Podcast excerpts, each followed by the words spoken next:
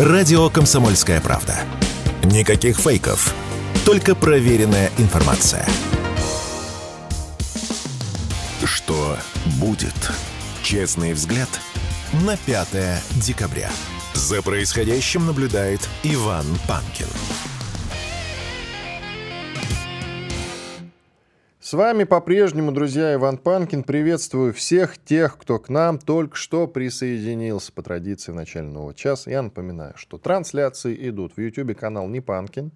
И, разумеется, пишите по-прежнему в чате. В середине часа с удовольствием отвечу на ваши вопросы. Жалобы и предложения уже постфактум отправляйте в раздел комментариев.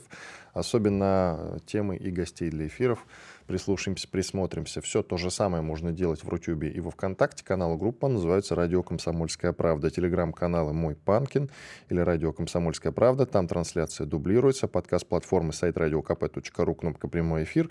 И огромное количество подкаст-платформ. Выбирайте любую, хоть Казбокс, хоть Яндекс Музыку или агрегатор подкаст.ру.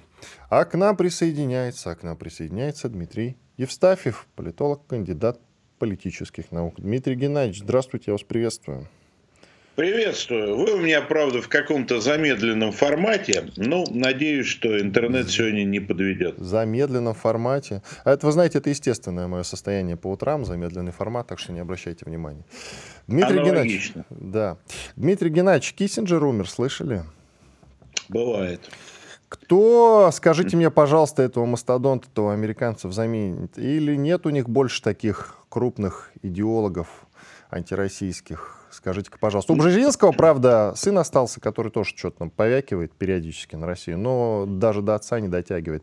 А, а теперь и Киссинджера не стало. Он, по-моему, Нет, сына значит, политически сыном, ориентированного сын, не оставил.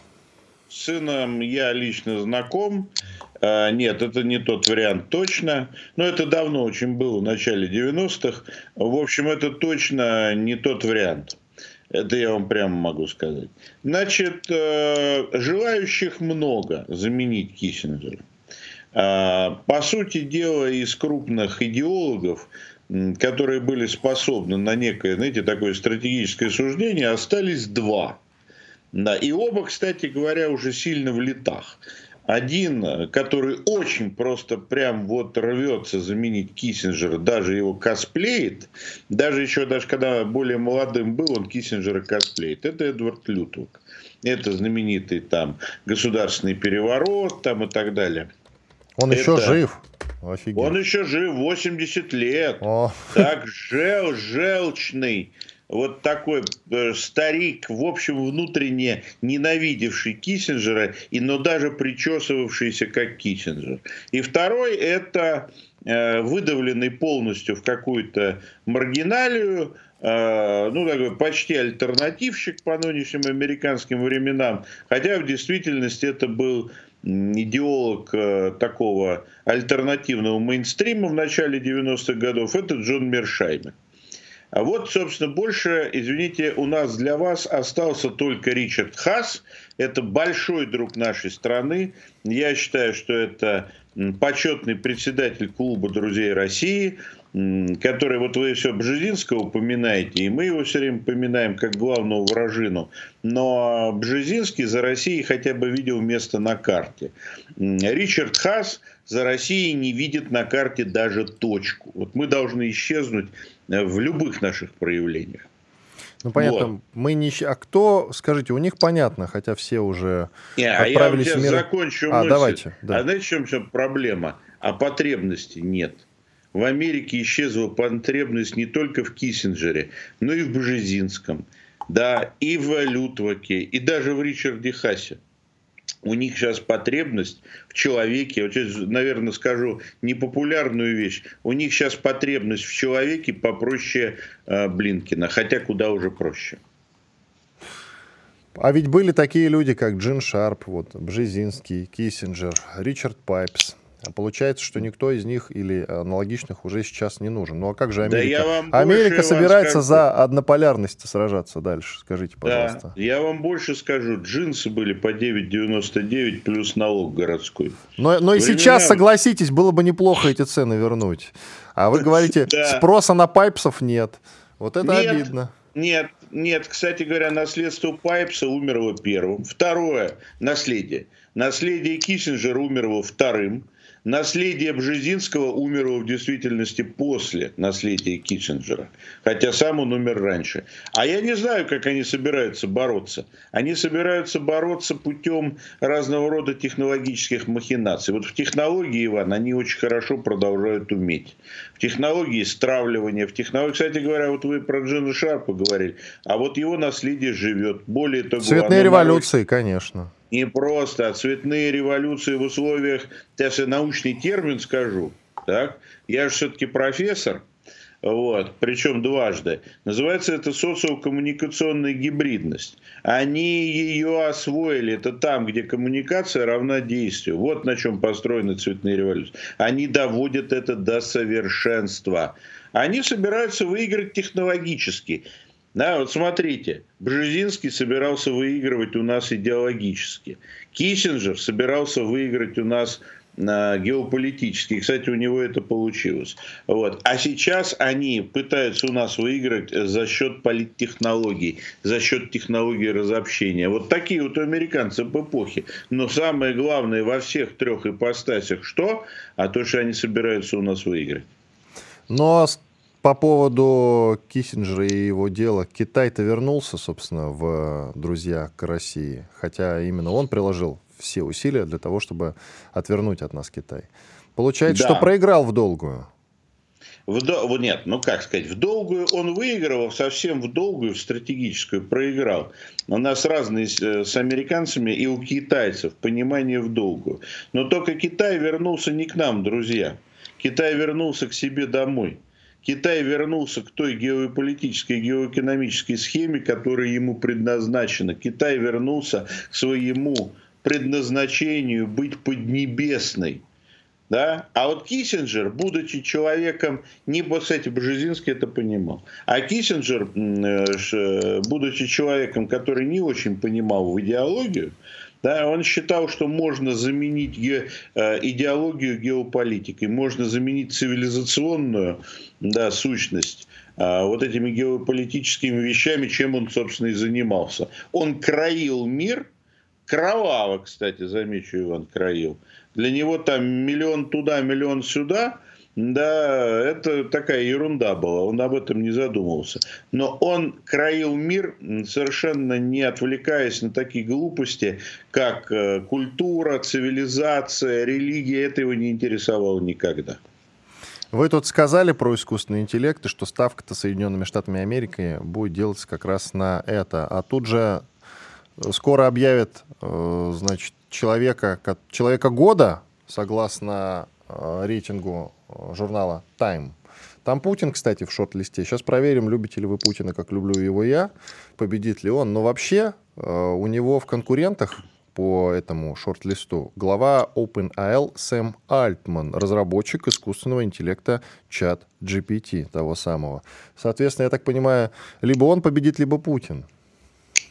Но я, во-первых, не так сказал про искусственный интеллект. Я сказал, что главная задача искусственного интеллекта убедить людей, что им не нужен естественный. Кстати говоря, это очень сильно получается. Да? Вот это главное достижение искусственного интеллекта.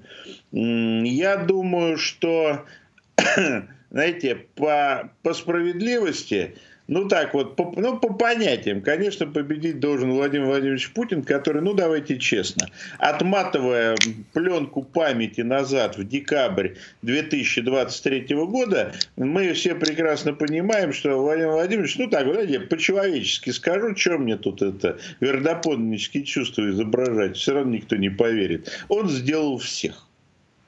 Так? Вот всех, всех, кто предрекал крах, всех, кто предрекал кризис, да, он сделал всех.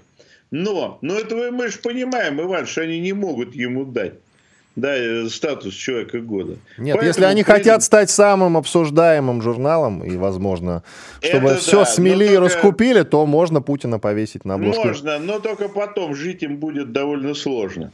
Поэтому дадут искусственному интеллекту, дадут коту, да, дадут какого-нибудь там, это Манул Тимофеев, прости господи, московский зоопарк, очень мне нравится этот персонаж, так, обожаю его смотреть, да, Манул Тимофеев, да, вот, но только не Владимир Владимировичу Путину, потому что это означает Понимаете, Иван, это означает не то, что Владимир Владимирович сделал всех, а то, что они проиграли.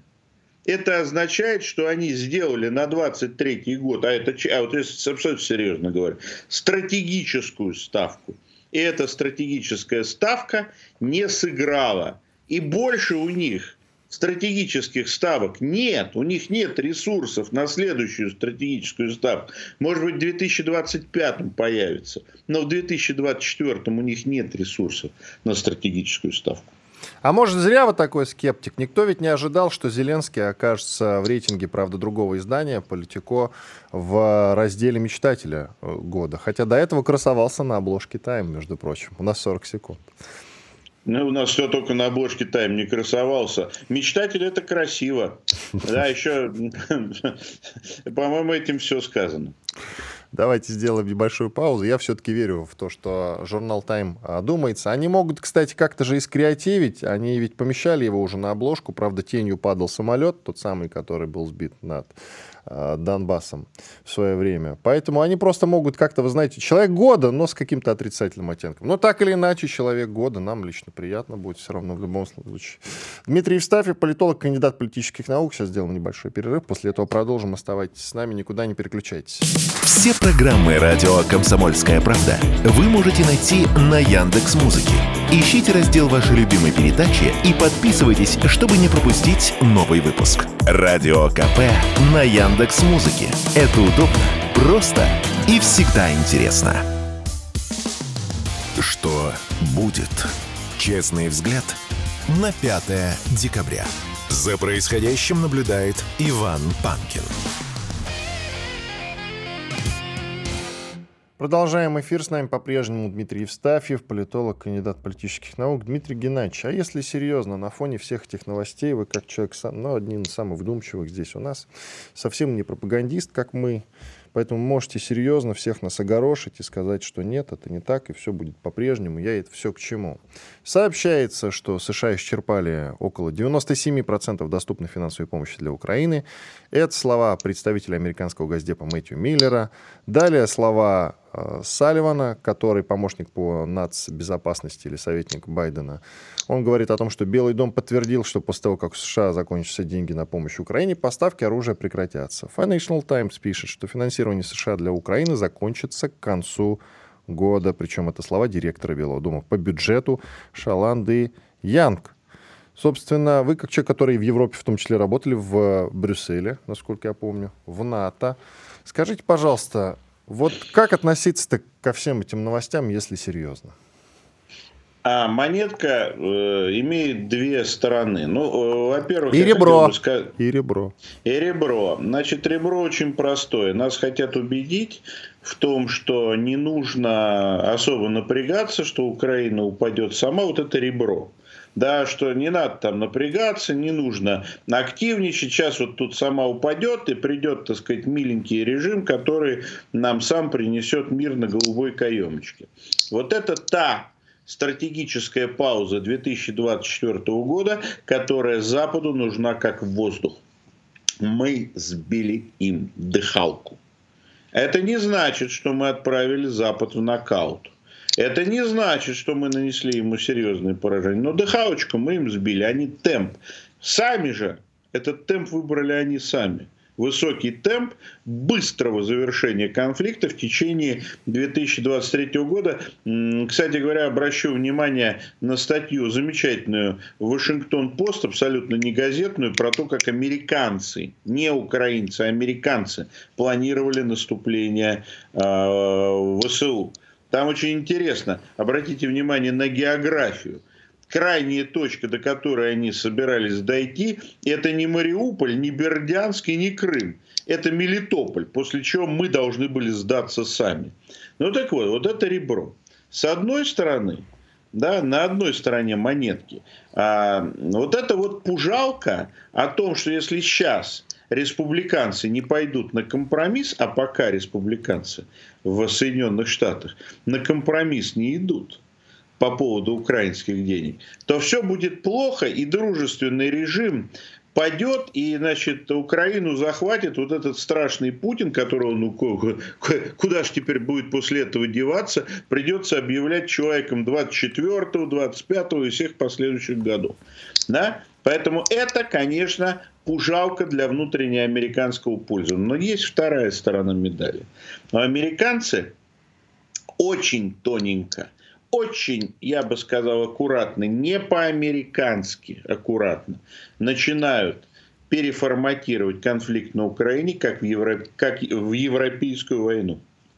Это теперь дело европейцев. Они должны взять на себя финансирование Украины. Кстати говоря, замечу, что финансирование Украины как государства уже лежит на плечах Евросоюза. Уже за него платят европейцы. А теперь задача, чтобы европейцы, вот эти вот холеные бундесбюргеры и буржуа, так сказать, из аристократических э, округов Парижа начали платить за военную сторону. Потому что раньше за военную сторону платили американцы. А вот сейчас за это должны будут платить европейцы. Поэтому вот монетка, она как бы вот она стоит, но у нее есть две стороны. Так что вот выбирайте, как, кому ближе. Но лучше монетку воспринимать как целое. Да? Пауза им нужна, Иван. Страшно им нужна пауза. Я вам так скажу, я вам обозначу э, временные границы этой паузы. К моменту первых э, кокосов демократической партии э, Соединенных Штатов на праймерис, они должны уже выйти с пониманием, а лучше уже с новой конфигурацией власти на Украине, то есть, понятно, там Залужный, Зеленский, вот они этот выбор должны сделать.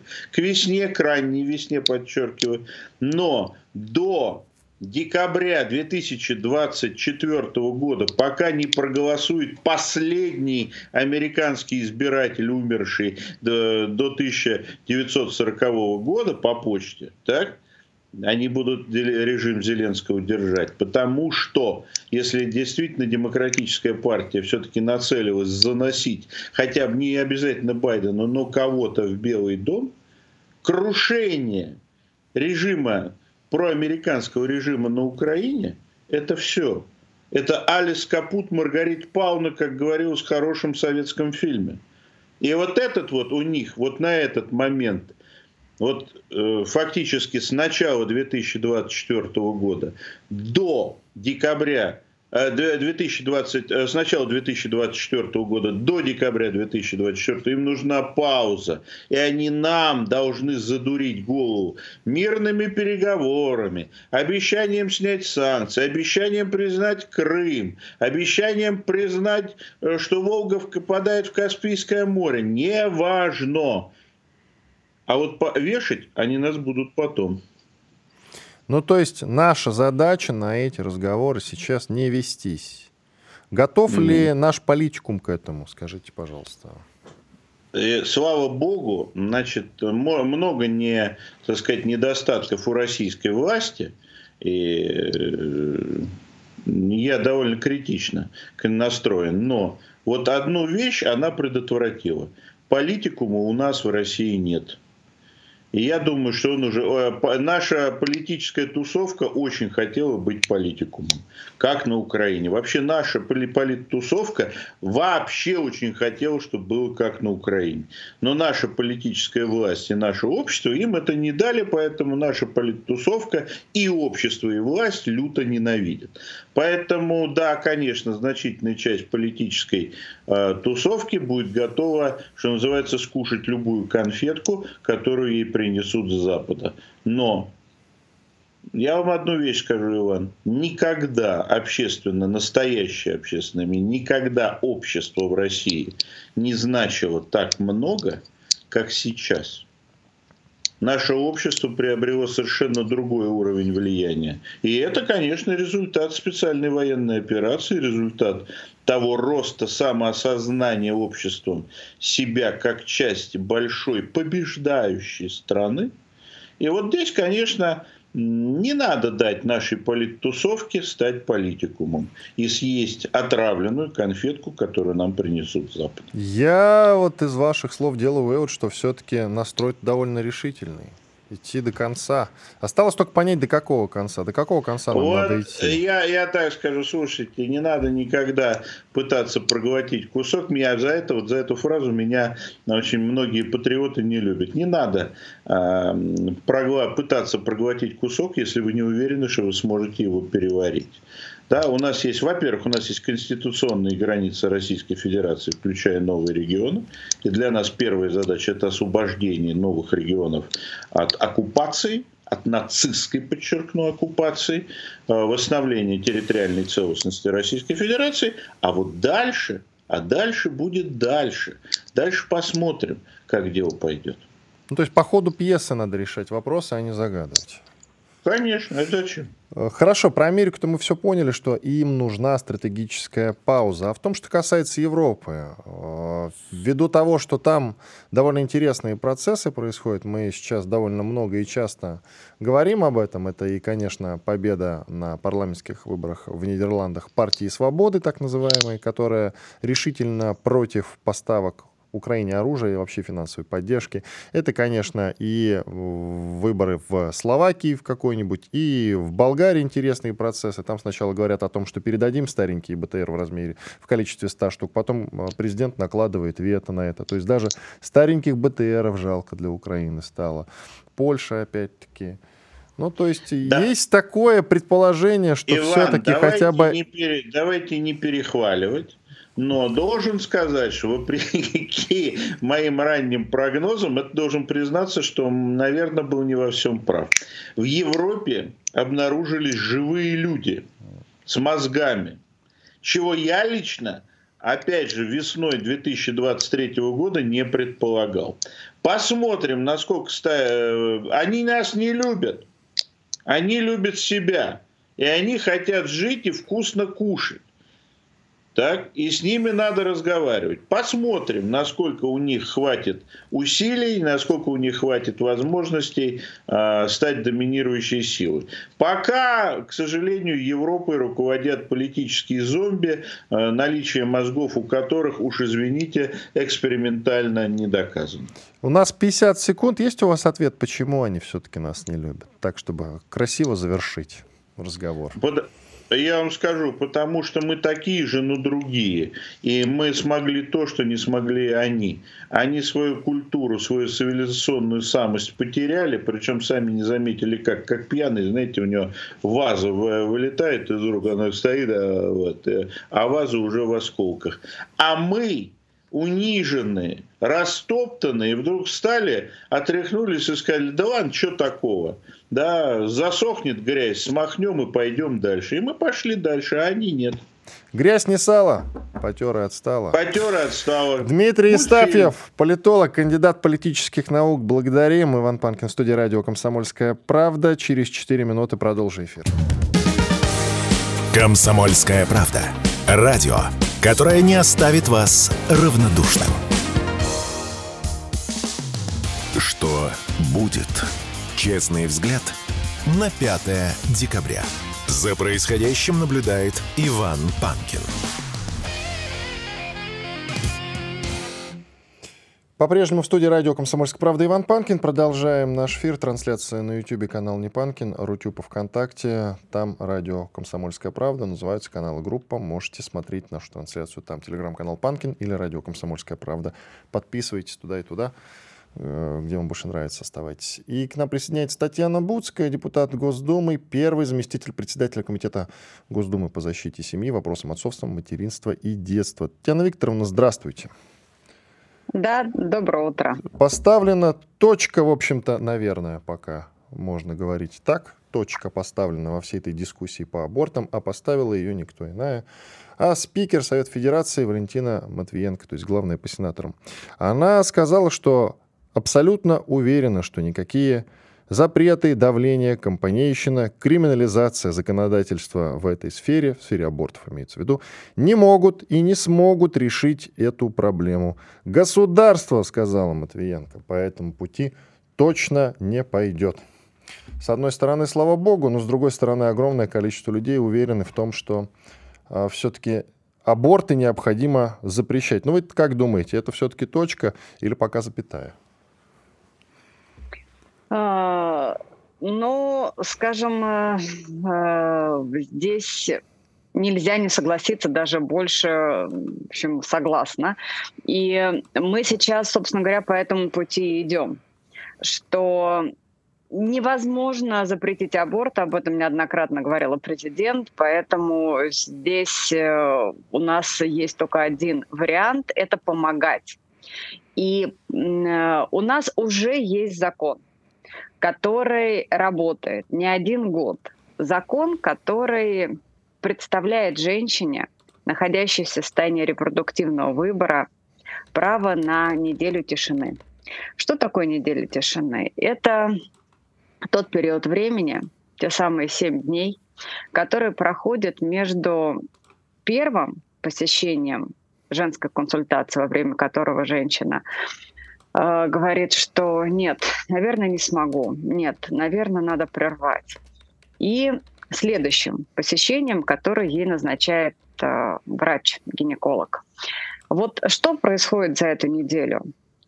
Э, вот это большой вопрос, потому что именно в течение этой недели мы должны выстроить работу помощи женщине, которая находится сейчас, вероятно, в смятении, вероятно, в ужасе, вероятно, ей очень тяжело принять то самое решение, которое, поверьте, будет самым важным в ее жизни. И уже сейчас у нас прописано в законе, что у нас э, должны обязательно работать э, психологи, либо специалисты, которые прошли специальную подготовку помощи женщине, находящейся в состоянии репродуктивного выбора. А, на базе женской консультации, на базе коммерческих клиник, кстати говоря, тоже, да, почему у нас коммерческим клиникам так много вопросов? Ну, собственно говоря, именно потому, что для них это бизнес. К огромному сожалению, для них сейчас это стало бизнесом. А, когда приходит женщина и говорит, что вот э, как бы э, решилась на такой шаг, отговаривают ли, неправильное слово отговаривают, а помогают ли ей? помогают ли ей найти выход из этой ситуации. Вот смотрите, я вам сейчас назову цифру, которую, когда я ее услышала, она меня, ну, честно шокировала. Друзья, у нас три с половиной тысячи различных мер поддержек для семей с детьми в России. Три с половиной тысячи. И удержать их в какой бы то ни было голове очень тяжело. Поэтому работа, которая идет э, с э, женщиной вот в течение этой недели тишины, она точно не должна состоять из только, вот, там, не знаю, 15-20 минутного приема психолога. Здесь надо поговорить во-первых, узнать ситуацию. Во-вторых, здесь точно надо показать все меры поддержки, которые подготовило государство. Потому что когда начинаешь разговаривать с женщиной, понимаешь, что вот эту проблему можно решить, вот эту можно, да и вот эту тоже можно. Но для этого надо поговорить. Поэтому прежде чем запрещать, прежде чем закручивать, мы точно должны помочь. Есть такая проблема. Вот Матвиенко на нее указала, в принципе. Она сказала, что считает необходимым добиться того, чтобы в России аборты можно было проводить только по двум причинам. В случае насилия над женщиной, либо по медицинским показаниям. Насчет насилия как раз интересный момент, потому что появляется важнейший институт в лице какого-нибудь папа, да хоть бы и э, человека подкрупнее от э, православной церкви, и говорит, что это грех, делать это нельзя. Даже вот если было насилие, все равно грех. А вы представьте женщину, для которой вот это не просто грех, она не принимает для себя аборт. Вот она не принимает. А, и это не то, что ей вот кто-то сейчас над ней стоит и вот капает, да, говорит, нельзя. она с этим росла, она с этим живет. И вот в ее жизни происходит трагедия. Это, это невероятная трагедия. Да? Это, э, что называется, врагу не пожелаешь, но произошло изнасилование, она забеременела. И при этом женщина не принимает для себя, у нее нет вот даже мысли о том, что она может убить этого ребеночка. Он, правда, уже ребенок, потому что начиная уже с первых недель, э, когда вот женщина только узнает о том, что она беременная, там уже можно с каждой новой недели увидеть ручки, ножки, сердечко, а потом и пальчики. И мы сейчас говорим о перинатальном усыновлении. Мы сейчас говорим о возможности ведения дородового усыновления, дородовой опеки.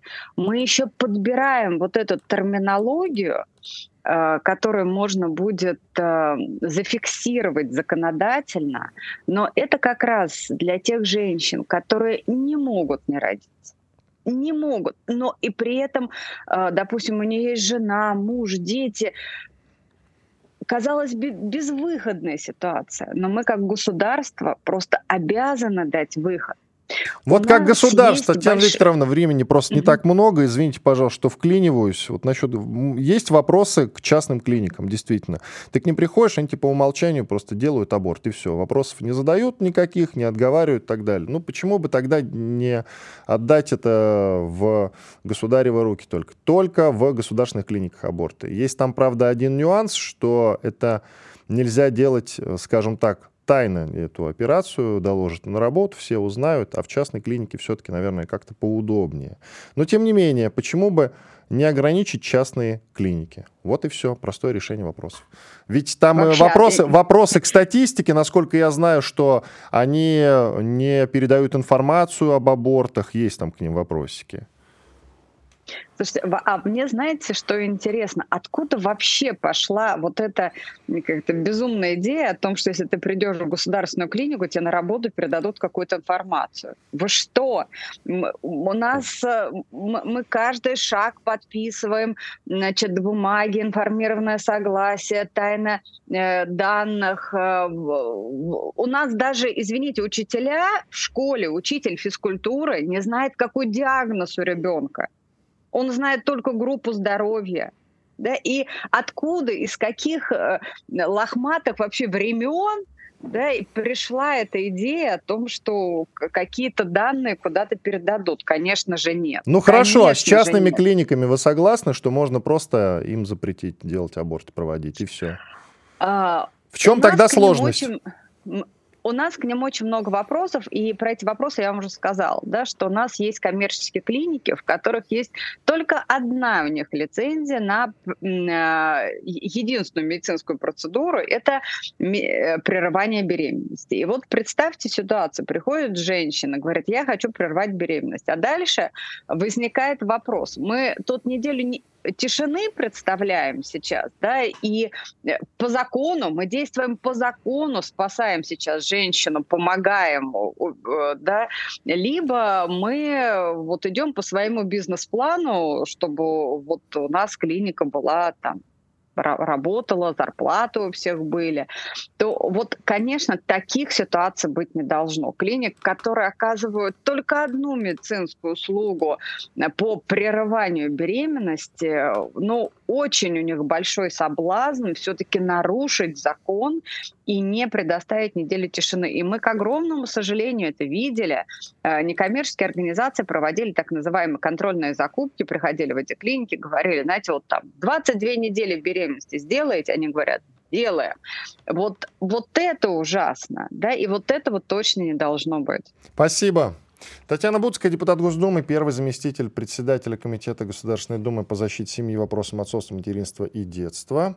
Была у нас в эфире. Благодарим за участие. Через пару минут продолжим эфир. По поводу абортов, конечно, на этом мы э, тему не оставляем, будем ее вести, потому что еще много глобальных действительно вопросов, на которых нет ответов. Тот же депутат э, Хамзаев, мы это как-то обсуждали, предлагал выкупать детей у женщин, решивших сделать аборт. И эту тему, я думаю, что по-прежнему мы будем вследствие вести. Сейчас перерыв. Радио «Комсомольская правда». Срочно о важном. Что будет? Честный взгляд на 5 декабря. За происходящим наблюдает Иван Панкин. В завершении нам предстоит разговор с Николаем Межевичем, президентом Ассоциации прибалтийских исследований. Николай Маратович, я вас приветствую.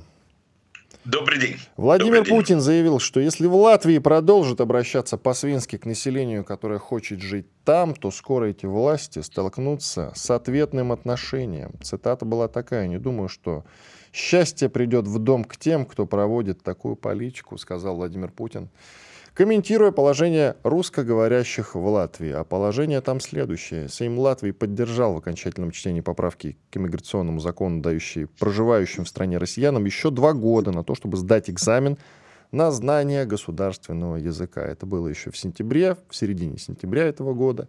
И вот Путин сейчас этот момент прокомментировал. И скажите, пожалуйста, Николай Маратович, когда Путин говорит если в Латвии продолжат обращаться по-свински к населению, которое хочет жить там, то скоро, главное слово, скоро эти власти столкнутся с ответным отношением. Что конкретно имеет в виду Владимир Путин?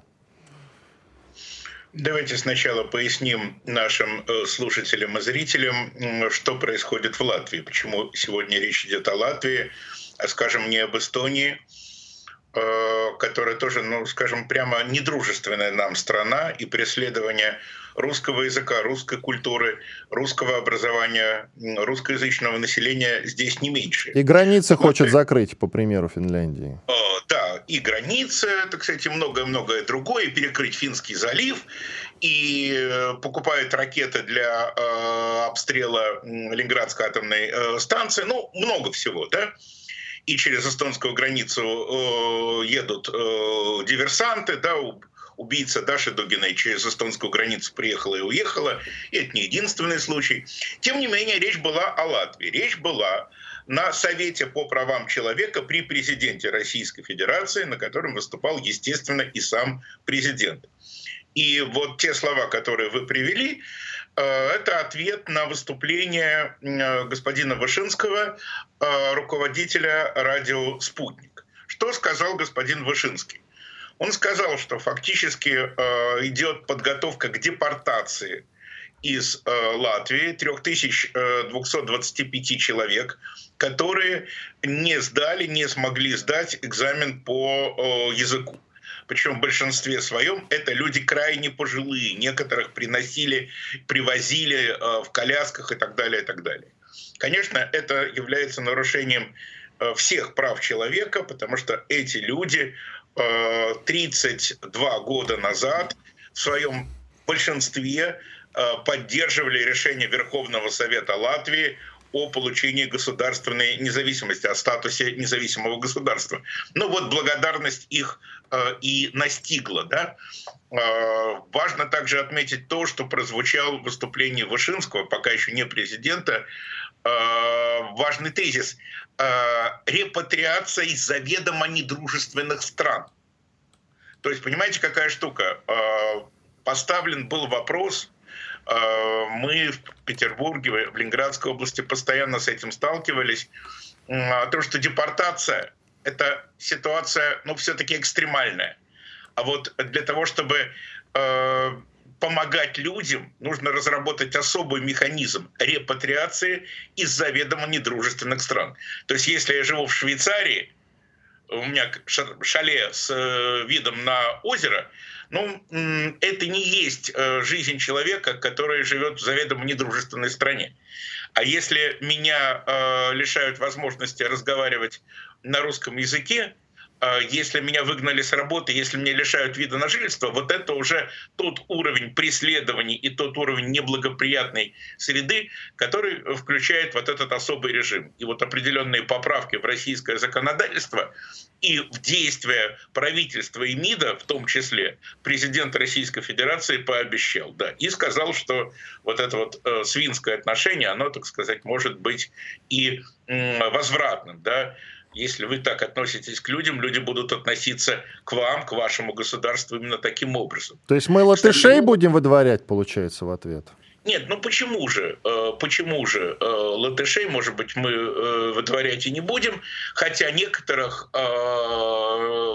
следовало бы, в общем, Лаймы, Вайкули и прочие, Ива, Калинши, э, ну, здесь продолжают зарабатывать деньги и на эти деньги спонсировать ВСУ. По-моему, это несколько, ну, скажем так, избыточно, да? Она вроде бы говорила, что концертов больше в России давать не будет. Я даже не слышал. Правильно, но у нее э, достаточное количество предприятий э, сферы услуг, с которых она зарабатывает, на которых она зарабатывает деньги, и часть датирует Э, ВСУ.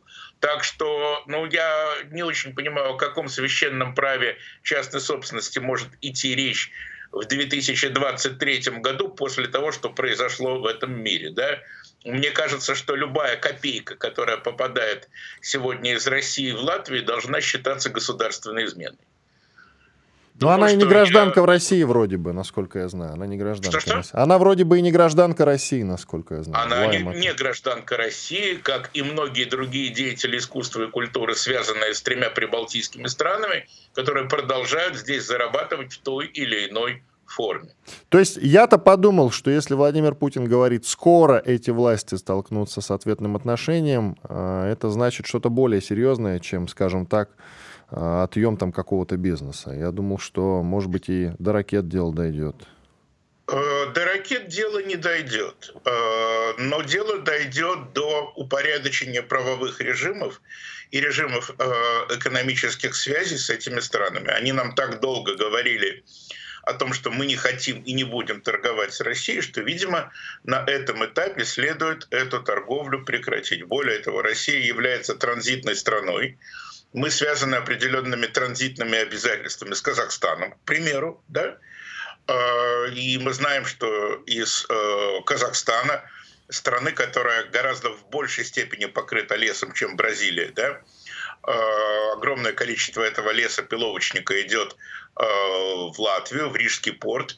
Но вот здесь, я думаю, вполне можно внести какие-то коррективы. Если кто-то хочет киргизский или казахский лес отправлять а, Балтийским морем, ну пусть это делает через Санкт-Петербург, через услугу. Ну, вы понимаете, что разговор насчет э, Казахстана, покрытого лесом, это шутка, да, речь идет, естественно, о сибирском лесе, который э, по документам вдруг э, становится лесом из третьей страны, да, и который обогащает каких-то людей в России, каких-то людей э, в Центральной Азии и вполне понятных нам людей Э, на территории Латвии, Эстонии.